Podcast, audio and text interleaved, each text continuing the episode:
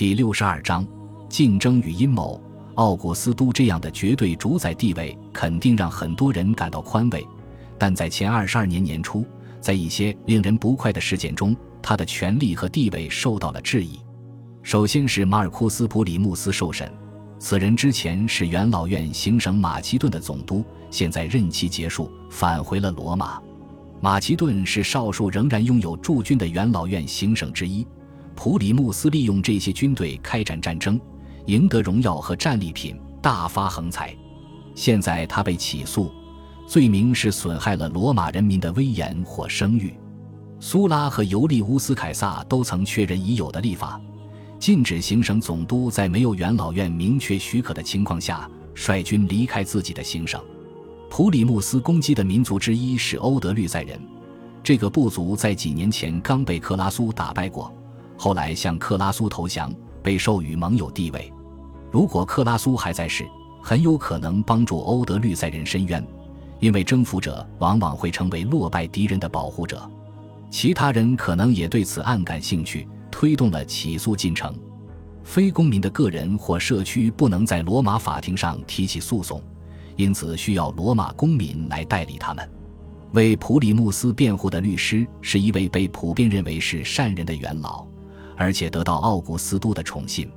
他的名字是穆里纳，有的史料说他叫里希尼·穆里纳。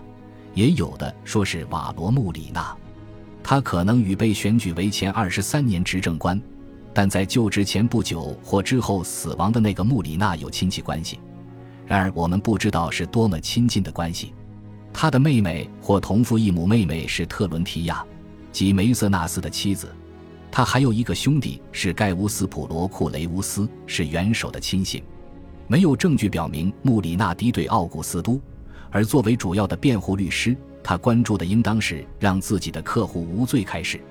读一读西塞罗的演讲稿，我们就会发现，罗马的辩护律师随时可以歪曲事实，眼睛都不眨一下。普里穆斯毫无疑问攻击了欧德律塞人，而欧德律塞人是罗马人民的正式盟友。辩方的论点可能是欧德律塞人背信弃义，图谋反对罗马。或者已经做出了敌对行为，因此理应受到惩罚。尤利乌斯·凯撒曾在一次停战期间攻击一些日耳曼部落，后来就是这样为自己辩护的。但这一次，普里穆斯更过分，声称自己得到了发动进攻的许可，甚至是直接指示。据迪奥记载，普里穆斯的证词前后不一致。普里穆斯有一次声称指示他进攻欧德律塞部落的人是奥古斯都。后来又说是马凯鲁斯，他可能是说马凯鲁斯向他传达了奥古斯都的暗示或直接命令。在很多层面，这都令人震惊。一位近期才进入元老院的少年，竟然能够命令或者鼓励一位资深执政官去做某件事情，这让人想起三头同盟或君主制的旧日子。那时，行政长官和总督都没有真正的独立性。统治者或其亲信可以强迫他们做事，这可不是凯撒·奥古斯都在前二十七年精心设计的形象。他在近期辞去执政官职位并谢绝独裁官职位，也不是为了让大家这么想。马凯鲁斯已经死了，不能出庭作证。法庭没有传唤凯撒·奥古斯都，因为没有人愿意用这种方式挑战他的权威。穆里纳和普里穆斯可能是希望借用元首的名字把这一潭水搅浑，帮助普里穆斯无罪开始。在过去，罗马法庭常常无法将铁证如山的罪人定罪，而这一次可能有一些陪审员对普里穆斯友好，或者愿意对他网开一面，以便换取他的友谊或好处。虽然没人敢也没人想要奥古斯都出庭，但他还是来了。他明确表示自己愿意出庭作证。一位主持法庭的裁判官问他，是否曾像普里穆斯说的那样，指示普里穆斯进攻欧德律塞部落。元首否认了这种说法。被告的辩护律师穆里纳还没有质询他，而穆里纳此时越来越绝望，因为凯撒·奥古斯都的到场和无法撼动的声望对他的客户施加了极大压力。他们肯定希望避免这种情况。恼怒与恐惧的混合，很快让辩方律师采用了罗马庭审中常见的咄咄逼人、尖刻凶悍的语调。奥古斯都仍然不动声色，这令人恼火。穆里娜问他为什么到庭，是谁传唤他来的？元首精炼的回答：公共利益。虽然一些陪审员投票主张将普里穆斯无罪释放，但他还是被判有罪。这些陪审员可能是和被告有着种种联系，但也有人可能是因为奥古斯都干涉庭审而非常恼火，于是和他对着干。我们没有办法知道元首说的是不是真相，究竟是完整的真相。还是很多现代政治家常用的那种避免直接撒谎而刻意设计出的误导众人的所谓真相。奥古斯都应当不大可能希望进攻欧德律塞人，更不会用如此拙劣的方式部署安排。但有传闻称，奥古斯都有时对马凯鲁斯的判断和举止不满，所以存在这样颇有吸引力的可能性：他的外甥可能不明智地对普里穆斯说了些什么。虽然很多人仰慕奥古斯都镇静自若而充满尊严的干预，但至少有一部分人怀疑他欺骗了大家。普里穆斯声称自己得到了命令，并且认为大家会相信他，这突出了元首主宰政局的事实，而不是元首精心维持的假象。不管案情究竟如何，这都损害了奥古斯都的形象。穆里纳肯定怒火中烧。几个月后，他被指认为企图刺杀奥古斯都的阴谋集团的成员之一。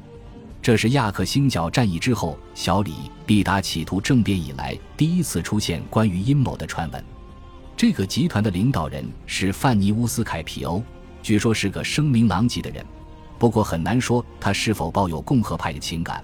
他可能是另一个布鲁图斯，也完全可能是另一个卡提林。我们不知道这些密谋者的目的。也不清楚其中绝大多数人的身份，不过大部分显然是元老或来自元老家族。他们或许希望杀死凯撒·奥古斯都，恢复传统的政府体制，就像解放者在前四十四年希望的那样。即便的确如此，他们也和布鲁图斯、卡西乌斯等人一样，渴望刺杀暴君的光荣和未来的政治利益。另外，密谋者也可能是希望除掉暴君。然后以己方议员取而代之，密谋没有发展起来。尤利乌斯·凯撒当年没有采取什么措施来保护自己，凯撒·奥古斯都则维持着禁卫军和其他卫队，以及一个虽不引人注目但十分高效的间谍和告密者网络。他绝不打算重蹈自己旧功的覆辙。密谋者们受到控诉，在审判开始之前或不久之后逃之夭夭。虽然他们缺席，但审判照常进行。提比略是控方的律师之一，控方一般是年轻人。这位贵族青年提供了在其政治生涯早期抛头露面的机会。被告一旦逃亡，就被认为是承认自己有罪。贵族享有一项特权，就是在被定罪不久前或不久后逃跑。过去很多罪人带着自己可以携带的财产逃亡。在一座盟邦城市过上舒适的退隐生活，这意味着他们丧失了公民权，政治生命也结束了，但能够逃脱死刑。凯皮欧、穆里纳等人没有得到这种传统的宽大优待，政府派遣士兵将其绳之以法并处决。死者之一的父亲后来赞扬了一名努力保护他儿子的奴隶侍从，但公开处死了另一名出卖他儿子的奴隶。据说。穆里纳从梅塞纳斯的妻子那里提前得到了警告，因为有传闻称这个女人和奥古斯都有长期私情，所以我们不确定她是从丈夫还是从元首那里得到了消息。有流言称，在一段时间内，奥古斯都和他的老友梅塞纳斯疏远了，但梅瑟纳斯的影响力主要在幕后，所以很难判断这种说法是真是假。总的来讲，这应当只是个谣言。梅瑟纳斯和奥古斯都仍然很亲密。历史学家迪奥埃谈到，记述奥古斯都取得内战胜利之后的事情，比记载之前的事情困难，因为太多的关键决定是私下里做出的，并没有史料记载，而公开的事情仅仅是空虚的仪式。一个世纪之后的图密善皇帝抱怨道：“证明某项行刺阴谋真实的唯一办法就是自己被杀掉，不管具体细节如何。”前二十二年的阴谋应当不是凭空捏造的。有的学者认为，这起阴谋和普里穆斯审判发生在前一年，是有人企图强迫奥古斯都辞去每年的执政官职务。这种理论没有说服力。凯皮欧和穆里纳的阴谋应当发生在奥古斯都辞去执政官职务之后，因为那个时候元首的权力在很多方面愈发肆无忌惮，肯定也带有终身制的意味。权力属于他个人。而不再与任何任期固定的行政长官职位有联系。前四十四年，解放者惊讶地发现，公众对他们的行动毫无热情。前二十二年，更是找不到人民普遍敌视奥古斯都的迹象。不过，敦促他当独裁官的压力，可能让他的敌人害怕他很快会实施永久性统治。凯皮欧阴谋没有给人计划完备的感觉，或许本来就没戏。前六十三年。西塞罗不愿意允许卡提林密谋者活下去过流亡生活。奥古斯都的选择和西塞罗一样，各行省正处于安定下来的过程中。与之前几代人的印象相比，外省距离罗马已经不是那么遥远。历次内战中也出现过不少这样的情况。在罗马被定罪因而逃亡的人，后来作为其他领导人的党羽重返罗马。奥古斯都不愿冒这个险。或许也希望向其他所有企图攻击他的人发出一个明确的信息。他想提醒大家，他依旧是过去多次血腥镇压政敌、大批处决敌人的那个军阀。现在之所以不那么做了，完全是因为他自己的选择。凯撒·奥古斯都拥有远远超过国内其他任何人的强大权力，也不打算放弃自己的权利。他公开强调合法性和传统的做法，让其立场有所温和，但他没有尝试去掩饰自己对权力的态度。他继续为罗马人和外省居民提供和平稳定。有些贵族私下里讨厌这样的事实，但仍然接受这样的现实。虽然一些贵族怨恨奥古斯都公开宣扬自己的胜利，随后又庆祝击败和处决密谋者的行为，但绝大多数民众并不怨恨他。